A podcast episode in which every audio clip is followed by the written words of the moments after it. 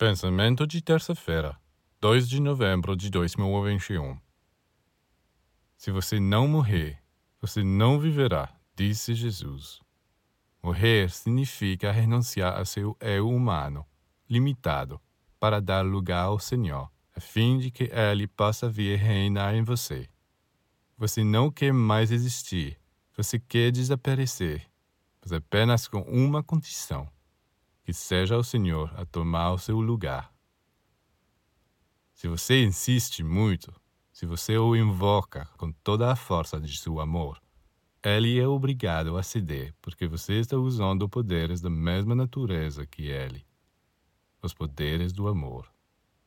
E não pode dizer: vamos ver, vamos pensar, vamos estudar como ele viveu no passado. Não, não há mais passado, não há mais nada. Diante de tal desejo, todo o resto é apagado. Há apenas sua decisão e sua súplica de hoje. Viver a vida de Deus.